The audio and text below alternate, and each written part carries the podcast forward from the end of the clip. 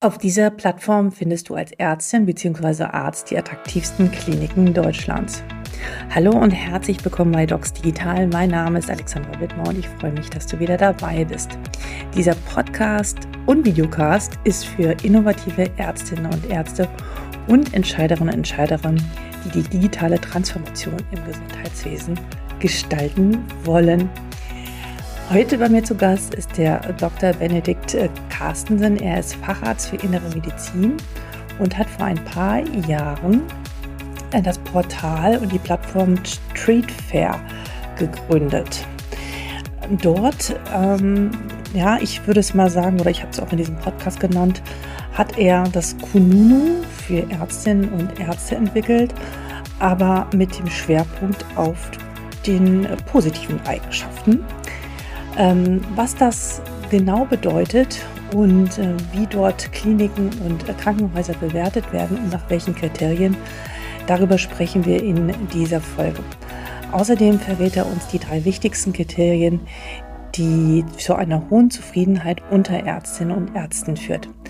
Alles in allem eine sehr reichhaltige, wertvolle Folge auch für die Personalabteilungen, Klinikdirektoren und Geschäftsführer aller Kliniken Deutschlands.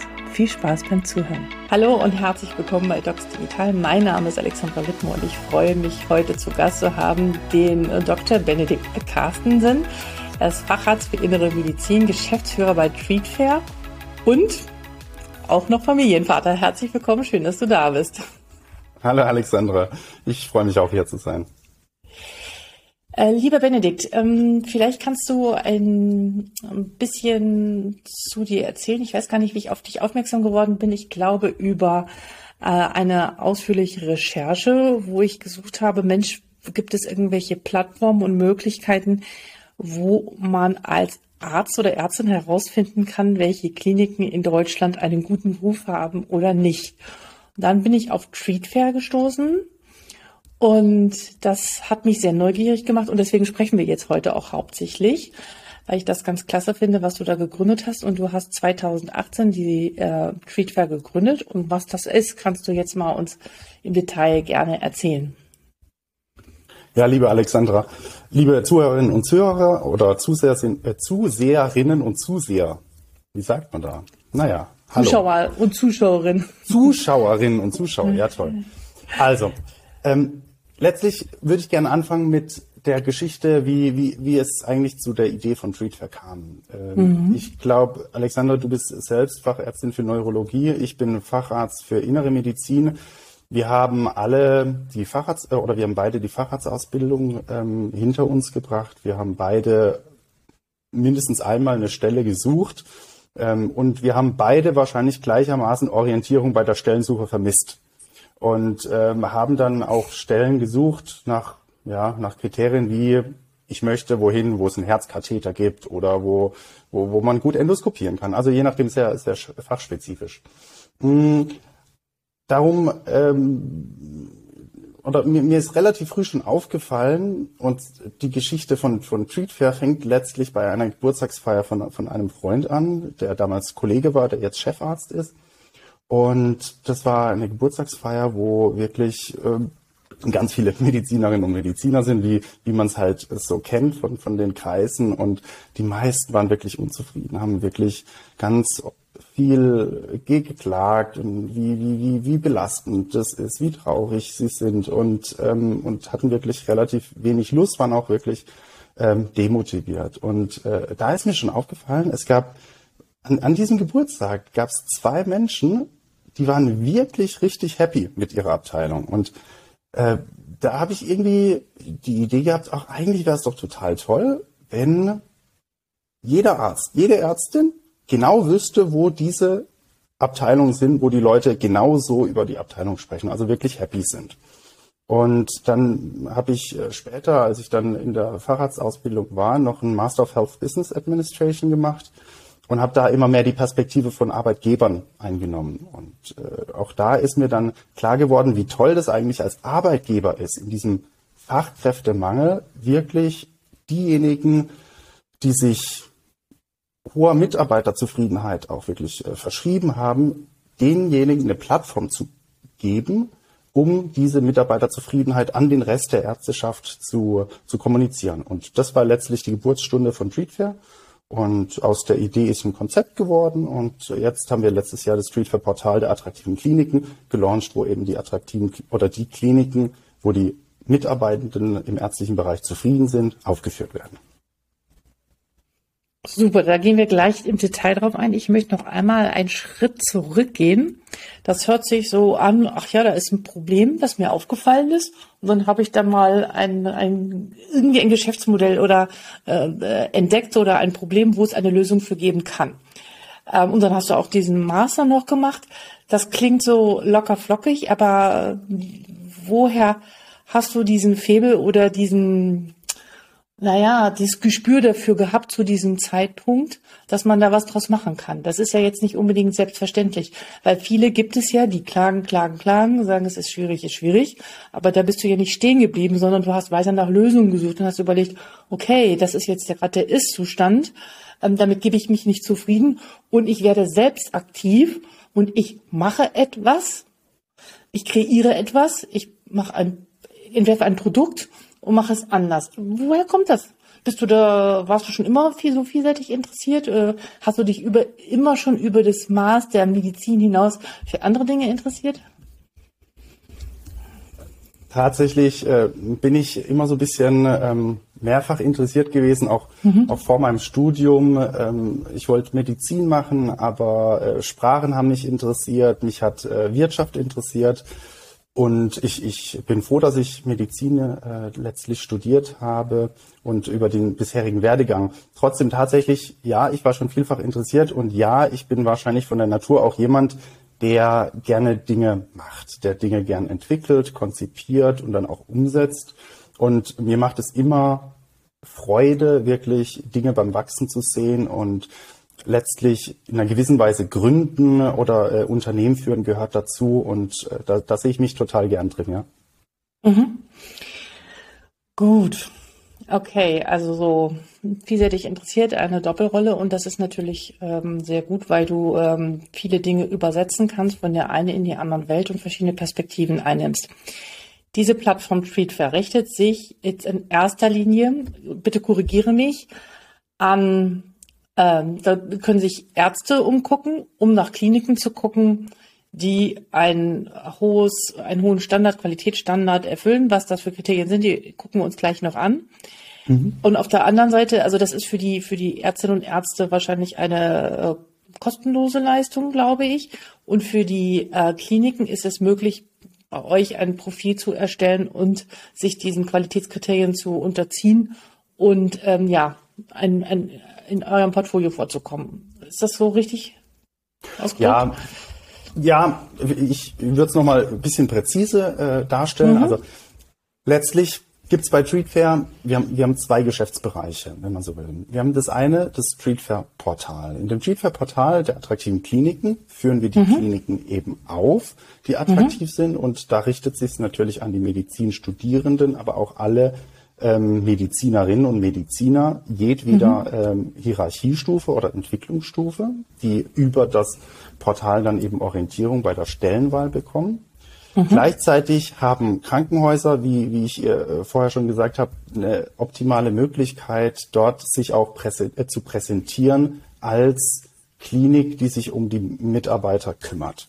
So, und dementsprechend ist das der eine Geschäftsbereich. Und der andere ist, wir haben ja ganz viel gelernt von den Kliniken, die es gut machen, warum das gut empfunden wird, wie sie es machen und auch welche Maßnahmen dann letztlich zum Erfolg führen. Und diese, äh, diese, diese Erkenntnisse und diese Learnings, die geben wir weiter in Beratungsform. Das bedeutet, okay. wir haben schon noch einen zweiten ähm, Geschäftsbereich und der ist dann in, in, ähm, in Beratung und weil eben Führungskultur eigentlich der Haupt Haupthebel für viele Krankenhäuser ist, ähm, die Mitarbeiterzufriedenheit zu erhöhen, haben wir da ganz viel fokussiert auf Führungskräfte-Workshops und das geht dann wirklich von ganzen Führungskräfteentwicklungsprogrammen bis hin zum fokussierten äh, Workshop. Ja. Und dementsprechend richten wir uns, um auf die Frage zurückzukommen, auf der einen Seite an die Medizinerinnen und Mediziner mhm. für die Orientierung, auf mhm. der anderen Seite bei äh, Krankenhäusern ähm, richten wir uns an die bemühten Häuser, die schon ein hohes Maß an Zufriedenheit haben, indem wir ihre Bemühungen kommunizieren an den Rest der Ärzteschaft. Aber richten uns natürlich auch an die Kliniken und, und Arbeitgeber aus dem, aus dem äh, gesundheitlichen äh, oder Gesundheitswesen, wo es darum geht, wir wollen uns verbessern. Und die beraten wir natürlich äh, okay. genauso gern und, und bringen da unsere Insights und äh, Erfahrungen mit ein. Nach welchen Kriterien, also was sind so die, äh, nach welchen Kriterien be, äh, bewertet ihr die Kliniken? Ich habe eben schon gesagt im Vorgespräch, ähm, für mich seid ihr im positiven Sinne sozusagen das Kununu für Ärztinnen und Ärzte, das sich aber hauptsächlich nur auf die positiven Bewertungen stützt. Ähm, was ist das? Was, was messt ihr? Ich glaube, wichtig ist an der Stelle erstmal festzuhalten, dass nicht wir bewerten, sondern die Mitarbeitenden, weil niemand weiß ah, okay. besser, wie es irgendwo vor Ort mhm. ist als die Mitarbeitenden selbst. Auch mhm. da ist der Vergleich zu Kununu erstmal treffend. Ne? Mhm. Äh, und die Kriterien, die wir abfragen, die sind letztlich wissenschaftlich bestätigte Einflussfaktoren auf Arbeitszufriedenheit. Und da gehört Arbeitsatmosphäre dazu, Arbeitszeitgestaltung, Work-Life-Balance, aber auch, ich sag mal, persönliche und berufliche Entwicklung geben ein hohes Maß an Zufriedenheit. Ja, als wenn, wenn du dich jetzt an deine Facharztausbildung erinnerst, wenn du äh, hier ähm, das Gefühl hattest, du kommst nicht mehr weiter, du kriegst keine gute Rotation, du wirst nicht geteacht oder äh, nach, nach Ende der Facharztausbildung äh, dir wird nichts in, in, in Aussicht gestellt, dann nimmt das Zufriedenheit oder kann eben positiv Zufriedenheit geben, wenn man sich da weiterentwickeln kann. Deshalb auch der Punkt ist sozusagen berücksichtigt. Und äh, weil immer mehr jüngere äh, Kolleginnen und Kollegen auch äh, flachere Hierarchien wünschen, ähm, ist auch, auch das abgefragt. Und so kann man, oder so ist das Ziel, dass man als User wirklich ein schönes, rundes Bild bekommt von, wie ist die Abteilung und mhm. würde ich mich in dieser Abteilung wohlfühlen. Mhm. Und vielleicht nochmal auf den Vergleich zu Kununu hin. Ja, in einer gewissen Weise sind wir, ja, das Kununu für Ärztinnen und Ärzte es gibt zwei große Unterschiede und die müssen wir vielleicht nochmal rausstellen. Das ist einmal bei Kununu wird der ganze Arbeitgeber bewertet. Mhm. Ähm, da gibt es vielleicht mal so zwischen äh, hier äh, Unterschiede mit IT-Abteilung, Personalabteilung und wie auch immer. Aber also im Großen und Ganzen bei Kununu wird der ganze Arbeitgeber bewertet. Das ist übrigens der Grund, warum sich faktisch keine Ärztin, kein Arzt an Kununu orientiert. Es hat keine Aussagekraft für mich oder für dich jetzt, wenn du dich als Neurologin an irgendein Krankenhaus bewerben möchtest, du guckst nicht auf Kununu. Das interessiert dich nicht, weil die Wahrscheinlichkeit, dass irgendwelche neurologischen Kolleginnen oder Kollegen irgendwas ausgefüllt haben, ist sehr gering. Das bedeutet, wir sind sehr, sehr, sehr ärztespezifisch. Das bedeutet, mhm. dass nur Ärztinnen und Ärzte die Stimme abgegeben haben und auch ganz spezifisch für die eine Abteilung. Ja.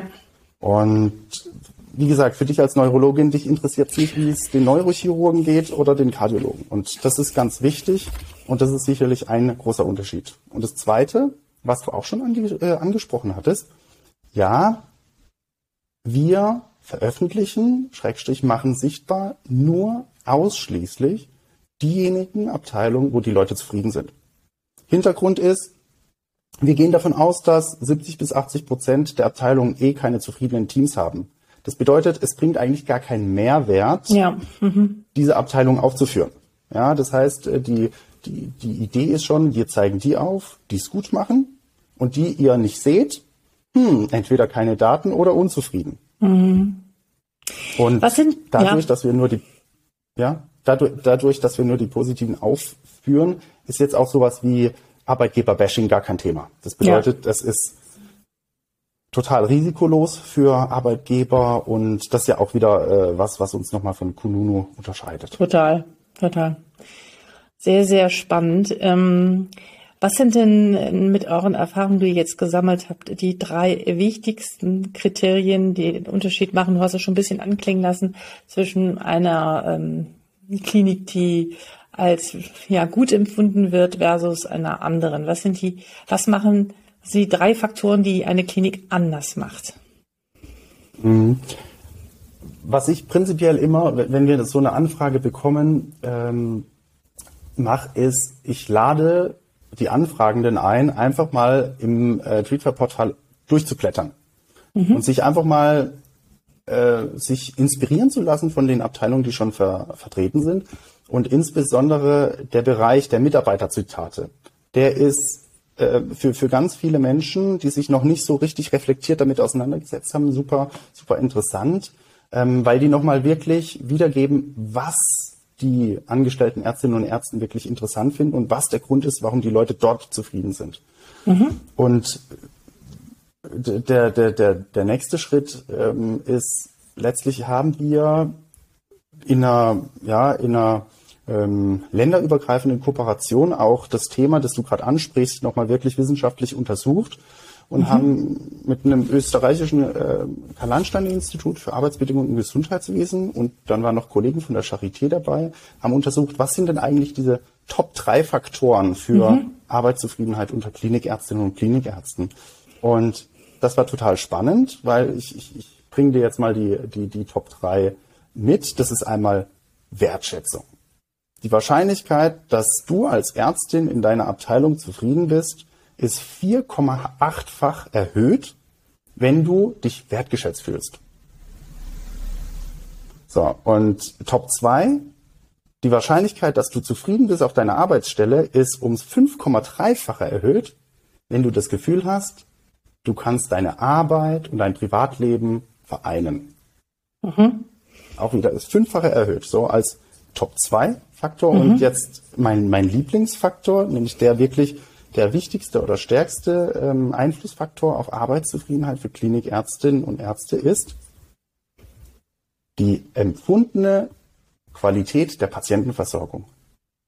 Und das Aha. muss man sich mal ganz kurz vielleicht überlegen. Die Wahrscheinlichkeit, dass ich auf meiner Arbeit als Arzt in der, äh, in der Klinik zufrieden bin, ist ums 8,9-fache erhöht, wenn ich das Gefühl habe, meine Patienten sind gut versorgt. Und das ist total spannend, wenn man sich nämlich auch überlegt, wie motiviere ich eigentlich mein Team. Ähm, das ist aber auch äh, interessant, wenn man sich überlegt, wo kommen die meisten her. Ne? Also sprich, man, man beginnt ja meistens das Studium irgendwie mit der Vision, man möchte Menschen helfen. Klar. Und das trägt sich übrigens weiter über das, äh, über das ganze Curriculum äh, von, von Ärztinnen und Ärzten. Und das ist total spannend. Also wenn wir feststellen, dass irgendwie nicht genug Betten da sind, die Leute auf den Fluren liegen oder irgendwie 24 Stunden keiner sie ansieht, weil keiner da ist, dann ist das schlecht. so ähm, runterzubrechen. Mhm. Reduziert Richtig. auch unsere Und Arbeitszufriedenheit. Ja. Maximal, genau. Wie, also total spannend, wie definieren die Leute Wertschätzung? Weil ich finde Wertschätzung, der eine ist zufrieden, wenn er hört, Mensch, das hast du jetzt heute toll gemacht, ja, und der andere braucht ähm, äh, ein regelmäßiges Feedback von ähm, wöchentlichen One-on-One, -on -One, wo ähm, nochmal sein Verhalten oder die Zusammenarbeit mit dem Patienten reflektiert wird. Also was ist mhm. Wertschätzung und wie, äh, wie kann man das wieder messen oder definieren? Ich finde, das ist äh, sehr schwierig. Mhm. Also letztlich hast du schon so ein bisschen ähm, angedeutet, das ist was Individuelles. Mhm. Nicht jeder empfindet das Gleiche als wertschätzend. Aber es gibt schon so Grundprinzipien, ja. Danke, mhm. bitte. Wertschätzung hat viel mit Kommunikation zu tun. Also mhm. auch da im Bereich eben Führungskultur. Es gibt wertschätzendes Feedback. Ähm, und diese Wertschätzung ganz selten die Wertschätzung, die, die, die da gewollt, ge, gewünscht oder gefordert ist, ist finanzieller Natur, sondern da geht es wirklich darum, ich, ich habe meine eigenen Wünsche, Bedürfnisse, die werden erfüllt. Also wenn ich als alleinerziehender Vater beispielsweise die Möglichkeit bekomme zu arbeiten, aber die Arbeitszeiten irgendwie anpassen kann und ich merke, der Arbeitgeber geht da irgendwie auf mich ein, dann empfinde ich das als Wertschätzung. Wenn ich ähm, keine ähm, keine Nachtdienste übernehmen muss für die Zeit, wo das Kind irgendwie drei Monate alt ist, dann ist es auch eine Form von Wertschätzung. Und da zeige ich ja eigentlich schon so ein bisschen die, äh, das Spannungsfeld auf. Ne? Äh, so eine individuelle Behandlung, die immer wichtiger wird, die sorgt natürlich auch für Ungleichheiten im Team, was dann eben auch durch eine gewisse hohe Führungskultur oder Führungskompetenz eben austariert werden müssen. Aber ja, Wertschätzung ist in einer gewissen Weise individuell. Man kann aber auch, und das ist das Spannende, wenn man jetzt gerade so das Generationsthema anguckt. Natürlich Jüngere haben eine andere Art und Weise, wie sie Wert oder welche Art von Wertschätzung sie benötigen. Und da ist und schon dieses dieses direkte Feedback, ja, also ja. Wenn, wenn, man jetzt mal auf Social Media guckt mit, mit Daumen hoch und Daumen runter, die brauchen mhm. unmittelbar Feedback, äh, sachliches Feedback. Das sind auch ähm, in, in der Führungskultur sind gerade Jüngere sehr, sehr, sehr dankbar für gewisse Mentoring oder Coaching ähm, äh, Möglichkeiten, die es in ihren Kliniken gibt. Ja. Würdest du auch sagen, das ist das eins der eins der wesentlichen Unterschiede zwischen sozusagen den äh, ich, oder den erfahrenen Ärzten und den jüngeren Ärzten? Ähm, also dieses, dieser, dieser Wunsch nach regelmäßiger Rückmeldung? Also gibt, gibt mehrere Unterschiede natürlich, ne? Das ist jetzt mhm. das, das Generationsthema. Ähm, aber ja, Unterschiede gibt es schon in, in dem Wunsch der, der, der Feedback-Häufigkeit und Intensität. Das gibt es tatsächlich. Ähm, nicht nur Wunsch, sondern auch Bedürfnis. Mhm, und wenn das nicht ist, dann geht man halt. Ne? Und bei, bei dem ganzen Generationsthema ist immer ganz, ganz, ganz wichtig zu gucken, in welchem Setting kommt man in ein Krankenhaus. Ne? Also die jetzt 40, 50 oder 60-Jährigen, die sind ja in, in, in Krankenhäuser gegangen, als es noch noch Gesundheitseinrichtungen waren. Ne? Also als, als Geld noch keine wesentliche Rolle gespielt hat. Man, man ist da hingegangen, weil man hat sich selbst weitergebildet, man ähm, man hat Patientinnen und Patienten versorgt. Und dann war man auch zu Überstunden bereit, insbesondere im Hinblick darauf, dass man überhaupt froh war, eine Stelle zu finden. Und das ist ja heutzutage ganz anders. Klar, also das ist, hat sich ja, es ist ja ein totaler Arbeitnehmermarkt. Das hat sich ja komplett gekehrt. Ja, also ich weiß noch, ich habe ähm, ewig nach einer, na nicht ewig, aber ich habe schon länger nach einer Stelle gesucht, weil auf eine Stelle kamen mhm. ungefähr 100 Arztbewerbungen oder ähm, und mhm. da hatte man Sechser im Lotto.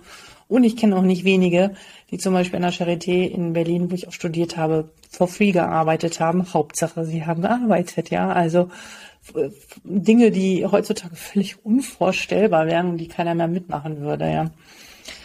Ja, total spannend. Ähm, mir schrieb die Tage ein Oberarzt eine lange, lange Nachricht, eine lange Mail, wo er schrieb, mein Gott, wir laufen die Leute in Scharen davon. Liegt das alles an der schlechten Führungskultur, an dem schlechten Management? Sind die ähm, Chef- und Oberärzte führungsschwach oder woran liegt das, dass sie alle davon rennen?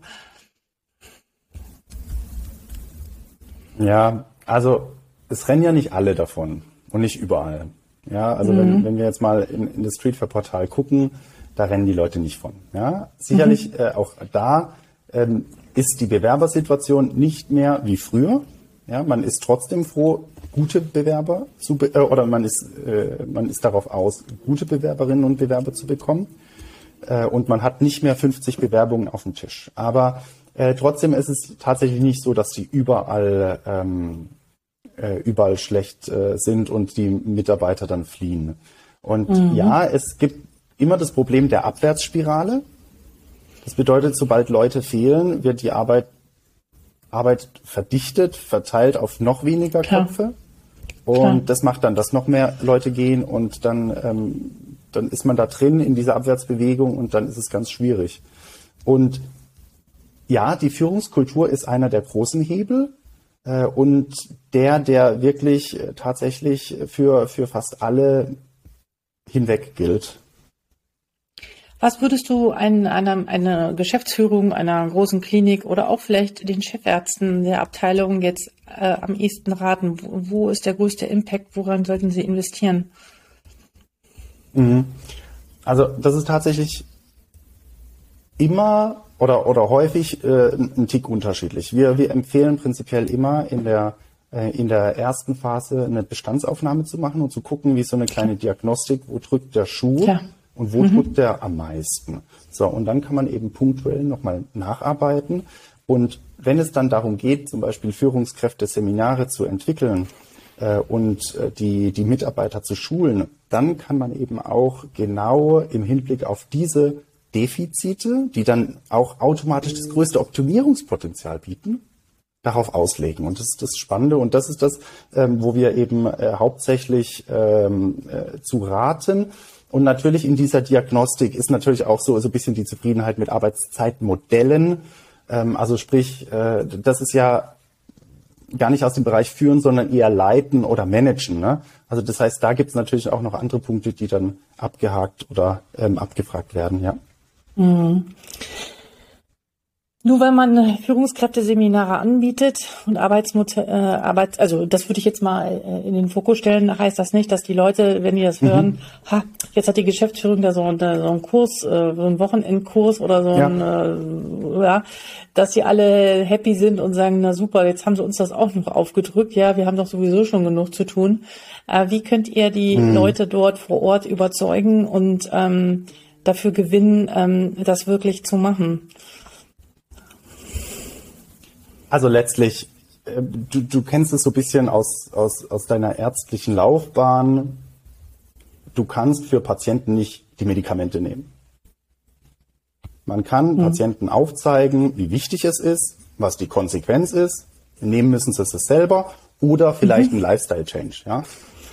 Äh, und, äh, auch, und, und da gibt's natürlich immer sozusagen verschiedene Möglichkeiten, wie man da intervenieren kann ähm, wie gesagt, Folgen aufzeigen, Möglichkeiten, wie sie es auch umsetzen können, Tools an die Hand geben, wie sie wertschätzende Medikam äh, Medikamente, wie sie wertschätzendes Feedback geben können und so weiter. Also da gibt's schon einiges. Und tatsächlich, wenn man die, die Menschen erstmal so ein bisschen für die Konsequenz und auch die Notwendigkeit sensibilisiert, dann hat man schon mhm. mehr Offenheit, als es beispielsweise vor fünf oder zehn Jahren war. Ähm, die bekommt man eigentlich schon, ja. Okay, also du siehst da auch schon innerhalb der Ärzteschaft eine Art Kulturwandel, dass sie sich auch dem weiter öffnen und sagen, nur weil ich Mediziner bin oder Chefarzt bin, heißt das noch lange nicht, dass ich gleich super führen kann, weil da gehört eine Menge zu und das ist ein Handwerkszeug, was man lernen kann. Das sind Tools, ja, äh, genauso wie man alle möglichen anderen Bücher lernen kann, ähm, die wir nicht gelernt haben. Und es gibt natürlich Menschen, die haben eine hohe soziale Kompetenz, die haben wir schon mit in die Wiege bisschen gelegt bekommen, aber andere mhm. nicht. Aber das heißt nicht, dass man es nicht erlernen kann. Punkt. So, oder? Genau. Man, man, man kann ja. es erlernen, man sollte es auch erlernen. Äh, und letztlich im Idealfall kommt es am Ende dann gar nicht mehr drauf, raus, äh, drauf an, wie viel man in die Wiege gelegt bekommen hat. Ja, genau. Es ist, es ist tatsächlich so, vielleicht an der Stelle noch, dass häufig Positionen im oberärztlichen Bereich nicht nach Führungskompetenz äh, vergeben werden. Es wird auch nicht nach, wie führungsgeneigt ist ein Mensch, wie viel Lust mhm. hat er auf Führung vergeben, ja. Und aber da wird auch bei bei Arbeitgebern immer mehr, mehr, mehr Umdenken ähm, äh, stattfinden oder da findet das Umdenken auch schon statt. Und das wird dann berücksichtigt oder die werden frühzeitig dann geschult.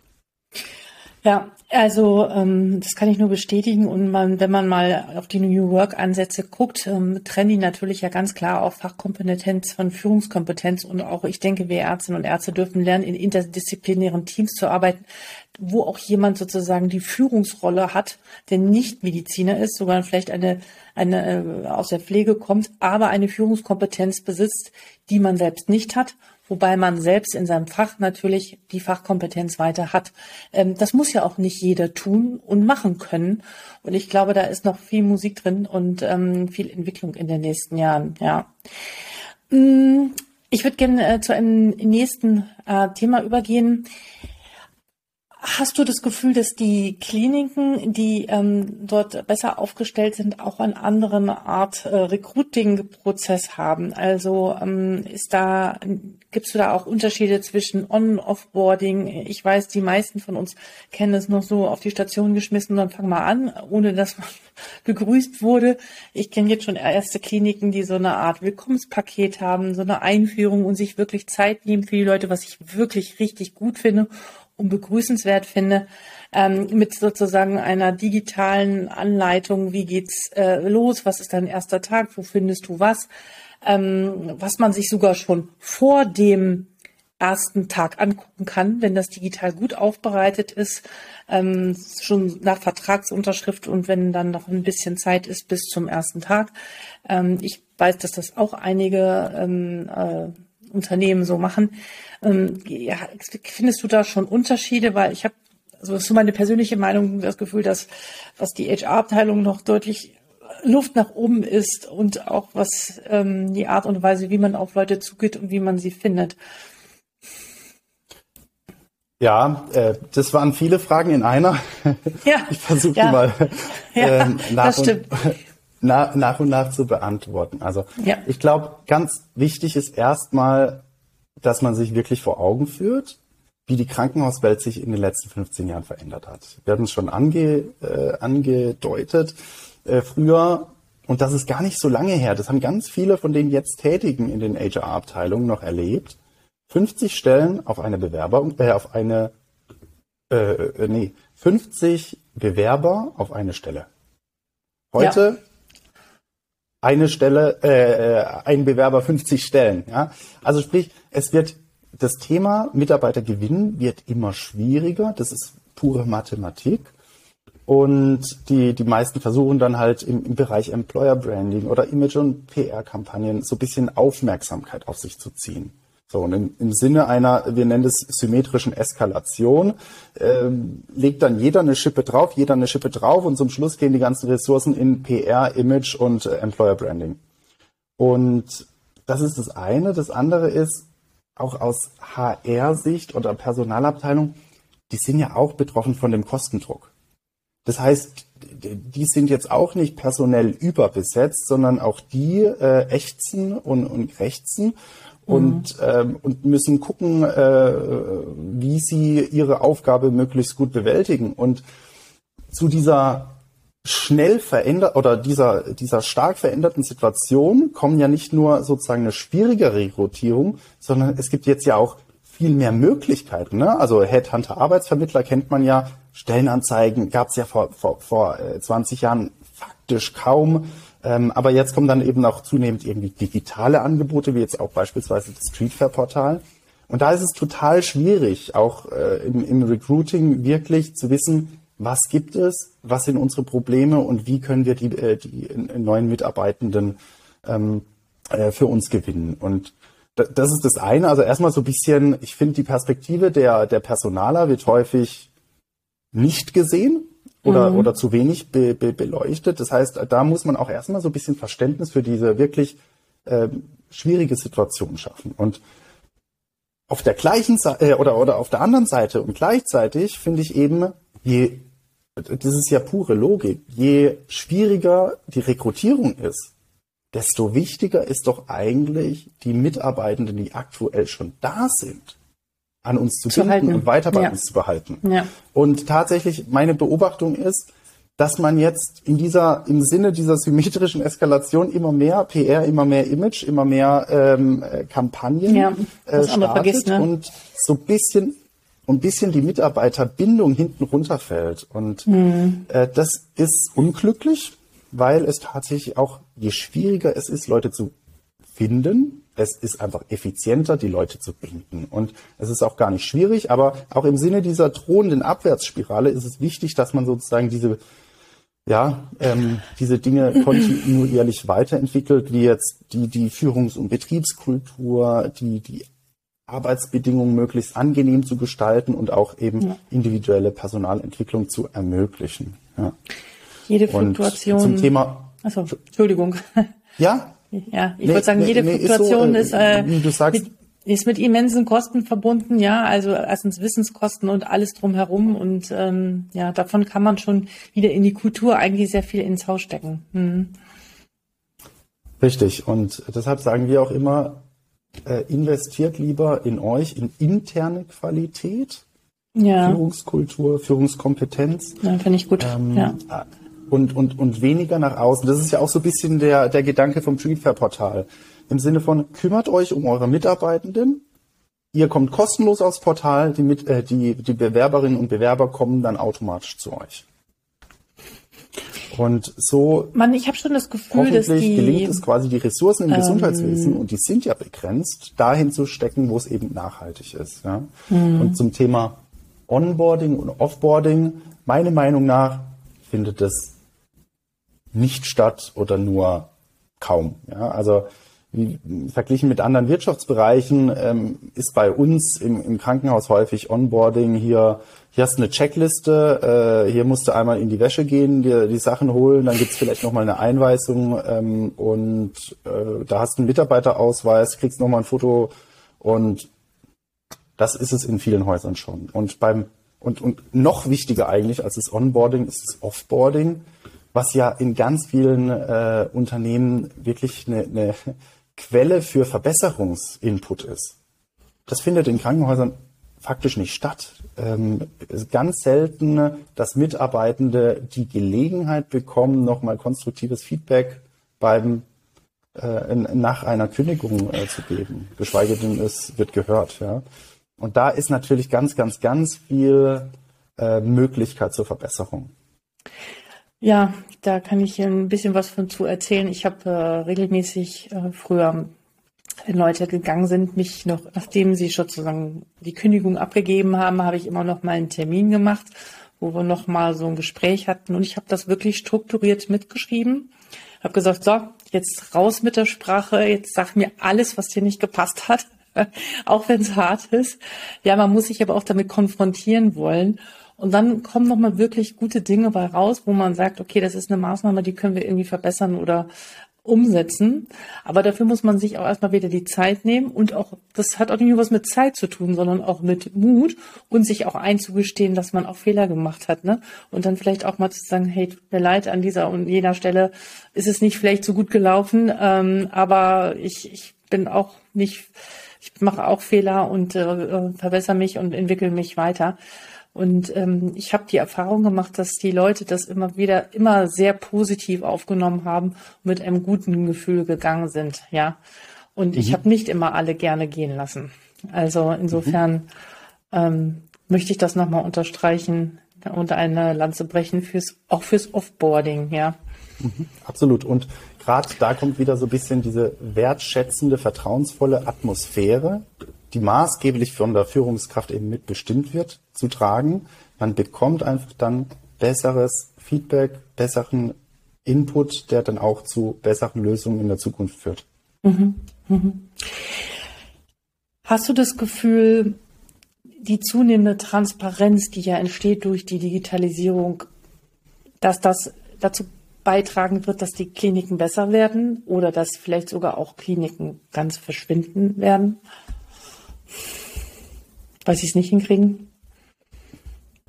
Also Krankenhäuser besser werden, ist immer die Frage, was ist äh, das, das Kriterium? Also ich gehe schon mhm. davon aus, wenn transparent Leistungskriterien ähm, definiert und äh, öffentlich zugänglich sind, dass Krankenhäuser versuchen, das ist was durchaus Menschliches, ähm, in diesen Kriterien gut abzuschneiden.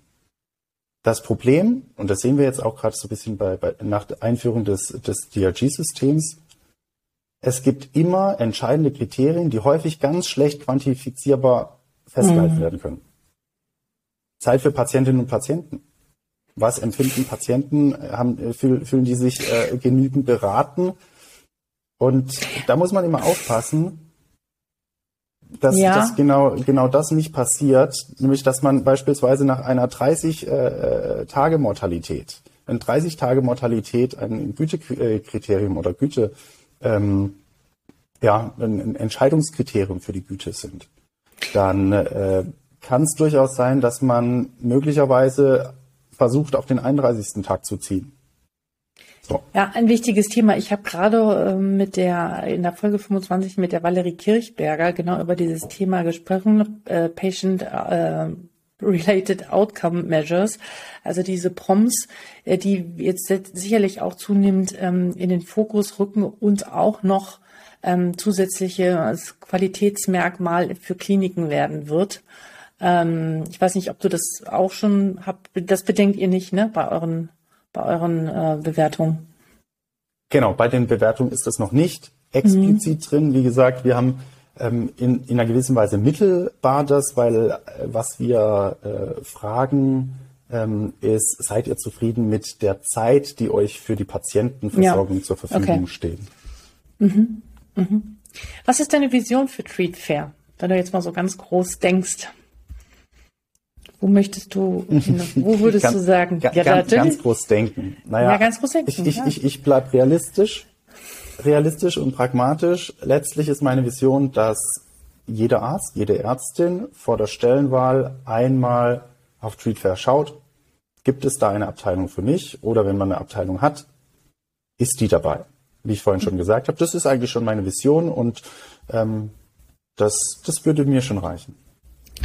Das wäre schon fantastisch, ne? Und wenn wir uns wieder wirklich auf die Dinge konzentrieren können, die, äh, warum wir das eigentlich überhaupt alle studiert haben, ist das ein äh, großes Ziel. Und passend zu der einer der letzten Fragen, wo glaubst du, werden wir ja so in 10, 15 Jahren stehen? Wie wird sich die Rolle der Ärztinnen und Ärzte verändern? Also, was ist so dein Blick in die Glaskugel? Was wird wichtiger und was wird weniger wichtig? Also Patientinnen und Patienten sage ich immer, der Blick in die Glaskugel, der dessen bin ich nicht fähig. Ah, jetzt versuche ich es trotzdem mal. Ja. Also ich glaube schon, die, die, die Rolle wird die die ähm, die Rolle wird sich verändern, keine Frage. Ne? Ähm, wir haben erstmal oder wir werden andere wir werden anderes Setting haben. Äh, wir werden Patientinnen und Patienten haben, die immer mehr informiert sein werden. Mhm. Wir haben das jetzt schon, ne, was wir Dr. Google nennen. Mhm. Ähm, Patientinnen und Patienten kommen dann ins Krankenhaus und dann dauert es einfach gegebenenfalls auch länger, Fehlinformationen zu revidieren mhm. oder diese Informationen in den richtigen Kontext zu setzen. Das heißt, ich sehe äh, die Ärztinnen und Ärzte schon langfristig mehr in den Bereichen des Interpretierens von Daten oder des Interpretierens allgemeiner Daten auf, was bedeutet das für die Patienten. Mm, und äh, das, das glaube ich, kann, kann auch, ähm, kann auch eine, eine, eine AI nicht, äh, nicht wettmachen. Ähm, Patienten werden immer einen Vertrauensbonus äh, Menschen gegenüber haben, die eben auch empathisch nochmal nachfragen können. Und ja. das glaube ich schon. Und natürlich, klar, im, im, im manuellen Bereich, jetzt im Operieren, da wird es natürlich klar. auch äh, ganz viel ähm, robotisch äh, assistiert geben, aber auch da ähm, wird der Mensch nicht ersetzt werden. Das heißt also, wir werden definitiv eine höhere Daten- und Digitalkompetenz in unserem Studium benötigen. Im Studium des Lebens oder im Studium der Humanmedizin, ja? Ja, ich glaube sowohl als auch. Ich glaube sowohl als auch. Gibt es zum Schluss noch ein Buch, was du uns gerne empfehlen möchtest, was du gelesen hast äh, und dir nachhaltig in Erinnerung geblieben ist, was du gerne empfehlen möchtest? Ja, für die, die es noch nicht gelesen haben, äh, Frédéric Laloux, Reinventing Organizations. Ah ja, ähm, okay. Ist mhm. einfach ein gutes Buch, um, um, um, um so ein bisschen vielleicht auch reinzukommen in äh, wie befähige ich Menschen ähm, in, in Teams oder wie, wie kann ich Teams und Organisationen so aufstellen, dass sie möglichst eigenständig äh, arbeiten. Das äh, fand ich für mich ein, ein tolles, äh, ein tolles Buch, was auch so ein bisschen das Intro in, äh, in den New Work Bereich wirklich äh, Absolut, ja. Mhm. was lesenswertes. Mhm. Gibt es noch einen letzten Gedanken oder einen Impuls oder eine Inspiration, die du gerne den Kolleginnen und Kollegen mitgeben möchtest? Hm, ich, ich mag ein Zitat von Erich Kästner. Sinngemäß mhm. geht es so, an allem Unfug, der passiert, sind nicht etwa nur die schuld, die ihn machen, sondern auch diejenigen, die ihn zulassen. Mhm. Und ich finde den Spruch ganz schön, auch im Bezug auf Gesundheitswesen, vielleicht auch auf deine einleitende Frage, warum habe ich das gemacht, wie ich es gemacht habe, warum habe ich es gemacht. Also ich finde, wir haben schon eine gewisse Verantwortung, wenn äh, Dinge nicht so laufen, wie sie laufen sollten, wenn Dinge auch besser laufen könnten, dafür einzutreten. Und äh, eigentlich denke ich mir immer, man sollte sich als Organisation, aber auch für, äh, für, für dich als Individuum sich fragen, macht das alles Sinn so? Oder wie würde es möglicherweise mehr Sinn machen? Und im gerade so wichtigen Bereich der Mitarbeiterzufriedenheit braucht man einfach häufig mehr Offenheit, Kreativität oder Innovationsfreude, um, um zu überleben, weil sonst, ja, sonst geht es nicht langfristig. Und ähm, ich sage immer wieder, man muss mit der Zeit gehen oder mit der Zeit gehen. ja, sehr, sehr, sehr schön zusammengefasst. Also wenn ich das so richtig verstehe, möchtest du die Kolleginnen und Kollegen auch ermutigen, nicht nur passiv zuzusehen, sondern auch selbst aktiv zu werden und zu gestalten, was ja auch unter anderem der Grund ist, warum ich diesen Podcast hier mache, weil ich glaube, in der Vergangenheit war es jetzt nicht so haben wir uns nicht so sehr für uns selbst eingesetzt, ähm, in dem Maße, wie so andere Berufe oder Gruppen das für sich tun. Ich glaube, wir gehören schon zu denjenigen, die sehr gerne leiden, viel erleiden, viel arbeiten und ähm, viel über sich ergehen lassen. Und ich glaube, ähm, ich kann dem nur zustimmen, dass es äh, an der Zeit ist, selbst ja, zu gestalten und ähm, Ideen einzubringen und ähm, sich auch mit Leuten und mit anderen Ärztinnen und Ärzten zu vernetzen, die da als Vorbild fungieren. Und das tust du definitiv. Ich wünsche dir mit Treatware und natürlich auch in deiner Rolle als Arzt weiterhin alles Gute. Ich bin mir sicher, dass äh, Treatware noch groß, ganz doll wachsen wird. Und ähm, ich hoffe, dass wir in zehn Jahren nur noch Ärztinnen und Ärzte vorfinden, die auf dieses Portal gehen und ganz genau wissen, wo sie hingehen und wo sie Arbeitsbedingungen vorfinden, die ähm, zu ihnen passen und äh, da dort wirklich zufriedenstehen erstellen und mit einer hohen Qualität Patientinnen und Patienten versorgen können. Vielen Dank für deine Zeit, Benedikt, und bis bald. Ich danke dir. Tschüss. Vielen Dank für deine Zeit. Ja, was war für dich äh, in dieser Folge das Wichtigste? Also ich finde, dass diese Folge so wahnsinnig reichhaltig ist, so wichtig ist, ähm, auch in den nächsten Jahren, dass ich gar nicht weiß, was ich so wirklich hervorheben äh, möchte. Ich möchte noch einmal trotzdem einen Versuch starten und darauf eingehen, was sind die wichtigsten Kriterien für die eine hohe Arbeitszufriedenheit unter Ärztinnen und Ärzte.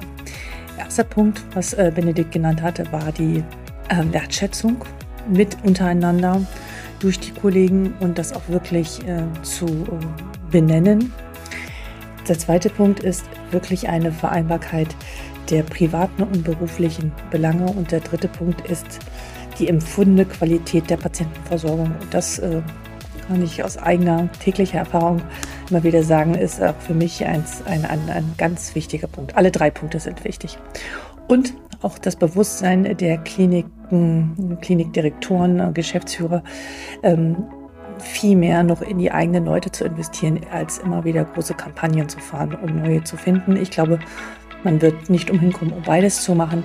Aber vergesst nicht, die Leute, die schon an Bord sind, ähm, die sind sehr, sehr wichtig. Die haben viel Wissen, viel Kompetenz und die muss man sich äh, verdienen und äh, äh, um sie zu halten. In diesem Sinne bin ich gespannt, äh, wohin die Reise gehen wird. Ähm, was ist deine Erfahrung damit? Ist da noch eine Klinik, die du richtig gut findest, die dort noch nicht bei Benedikt aufgeführt ist? Ja, dann melde dich dort und ähm, geh mit ihnen in Austausch. Ich würde mich freuen, wenn wir noch viel mehr solcher Kliniken identifizieren können, weil ich denke, da gibt es noch mehr draußen, die wirklich Gutes auch tun. Ich wünsche dir, wo immer du auch bist, alles Gute und bis bald, Alexandra.